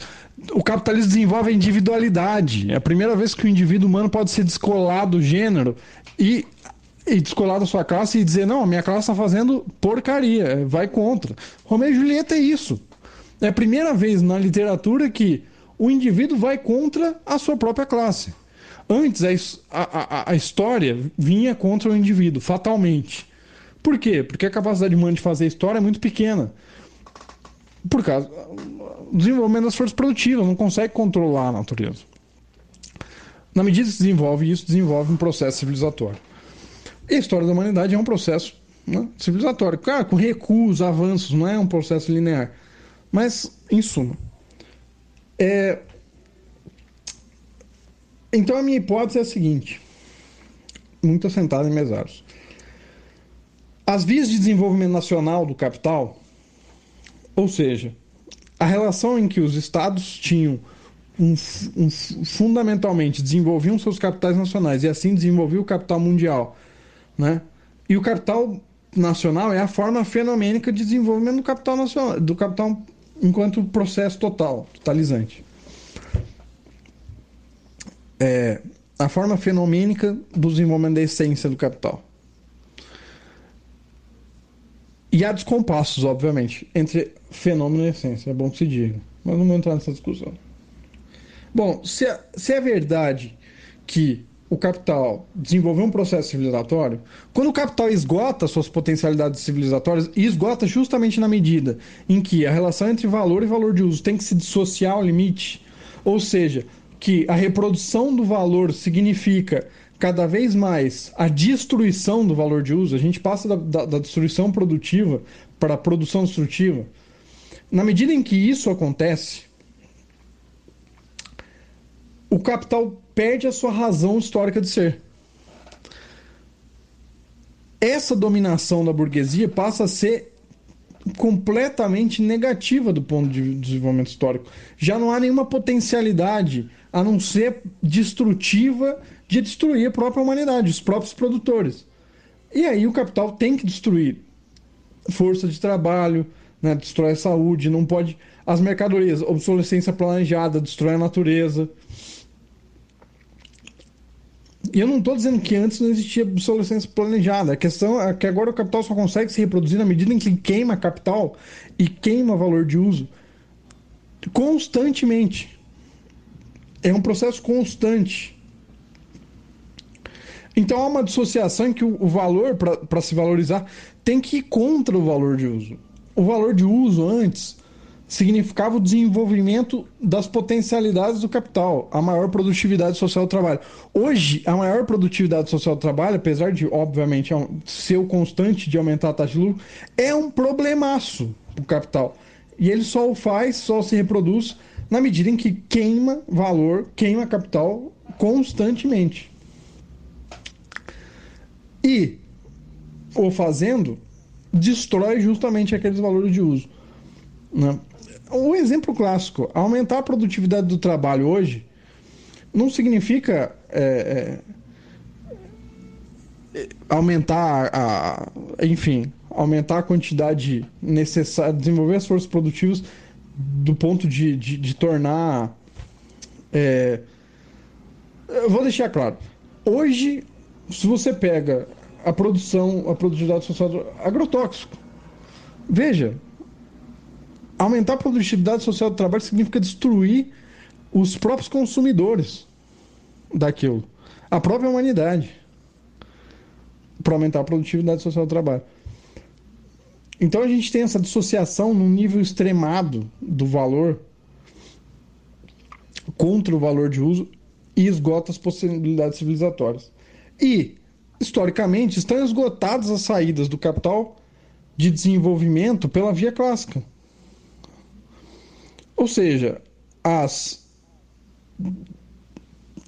a possibilidade de uma revolução nacionalista de caráter socialista historicamente se provou ser uma forma específica de desenvolvimento do capital e das relações do capital. Nunca quebra das relações do capital. Uma forma nova de desenvolver o capital. Hoje, essa via está inviabilizada. Por quê? Porque o capital é uma totalidade intensiva e extensiva que está esgotada historicamente. Não se pode mover contradições e nem desenvolver o capital nacionalmente porque em todas as latitudes, as contradições, aquela tendencial da taxa de lucro, todas as contradições do capital não podem ser mais movidas de uma área para outra como antigamente se fazia. E se esgotou justamente aquela possibilidade de desenvolver as forças produtivas pela via nacional.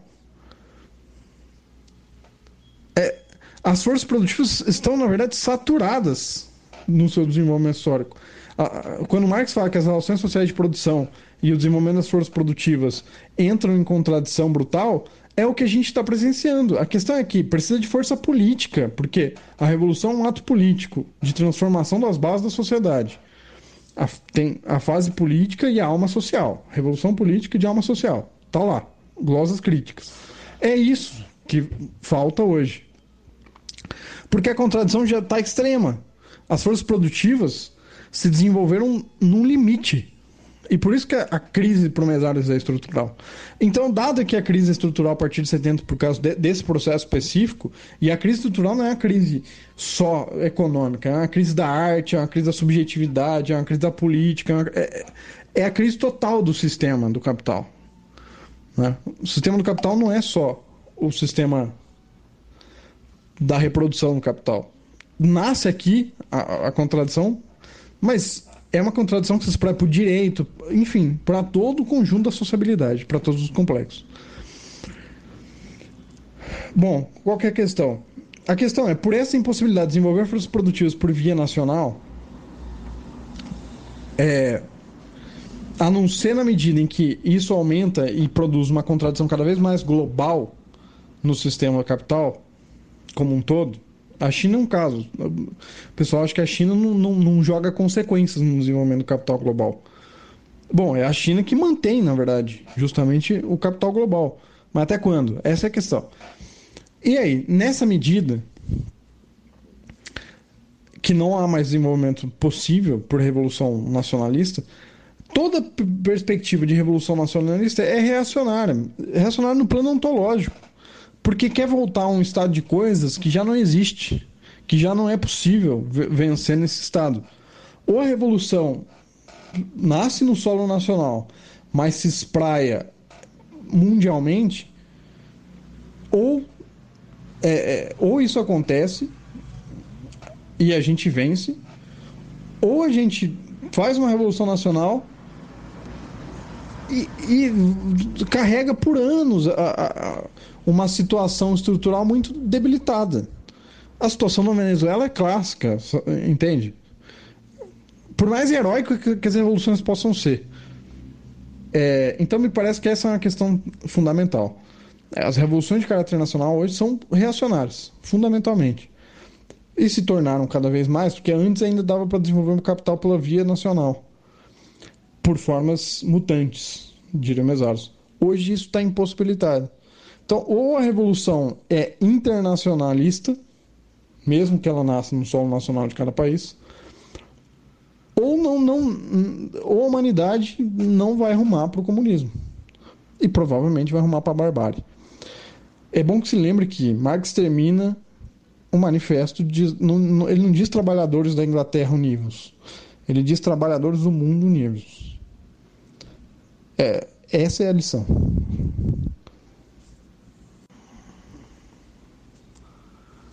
Ao fim, é, gostaria de agradecer ao Douglas, gostaria de agradecer ao Gabriel pelo convite, a todos os ouvintes. É, é sempre um prazer. É, acho que a discussão é crucial. E um grande abraço a todos. Bem, camaradas, companheiros, ouvintes, é, fazendo minhas considerações finais, em primeiro lugar já digo que corroboro com as considerações finais feitas pelo Fred. Acrescentaria, no entanto, que todas as revoluções socialistas foram tentativas de ultrapassar, de, de implodir o espaço lógico da realização sociometabólica do capital, né, para citar o Mesers. No entanto, eles fracassaram na medida em que é, fizeram um, um aporte estatista apostando numa viabilidade nacional de socialismo.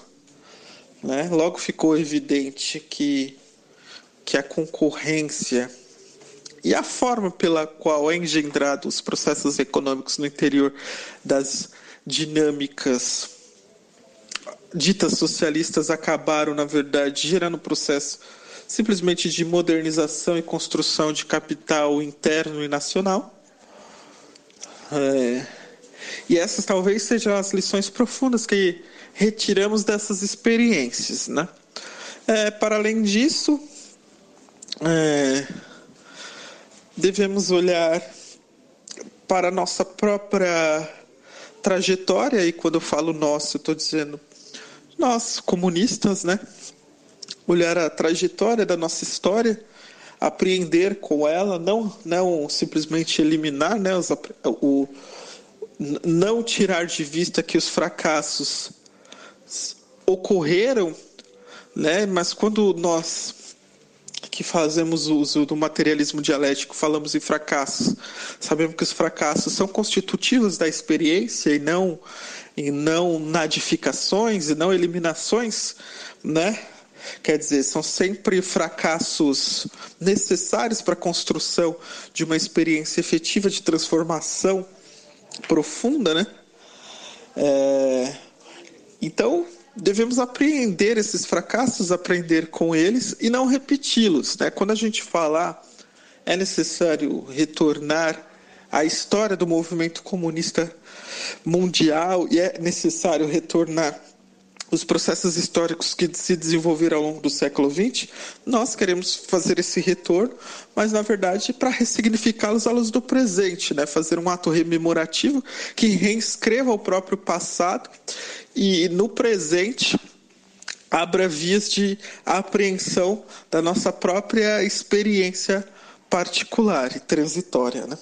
É, então, nesse sentido, fica aí minhas reflexões finais e para encerrar, gostaria de dizer só e fazer votos, fazer votos, aliás, para que nós em breve possamos entoar novamente a internacional, né? A internacional a, pleno, a plenos pulmões, com o movimento comunista altivo e que saiba lidar com as condições concretas e fazer as análises concretas necessárias para a transformação efetiva. É isso, agradeço ao Gabriel, agradeço ao Ontocast, agradeço ao Fred pela paciência e pela troca de ideias e aprendi muito. Muito obrigado a todos, todas e todos. Pois bem, é isso aí. Que a gente faça então esse retorno a Marx, né? essa proposta que tristemente se tornou algo polêmico para o movimento comunista de hoje em dia, né? mas que a gente acredita que pode ser resgatado desse limbo. Bom, espero que vocês, ouvintes, tenham gostado do episódio de hoje. Eu agradeço aos camaradas aí pela participação. Foi um episódio deveras edificante. É, fiquem todos bem. Fiquem em casa É, vamos lembrar que a gente está fazendo isolamento social aí no meio de uma pandemia. Então, estamos produzindo esse conteúdo para que você tenha muito bem com o que se entreter durante o isolamento social. É, continue estudando o materialismo histórico. É, e hasta sempre. Esse foi mais um MontoCast. Muito obrigado.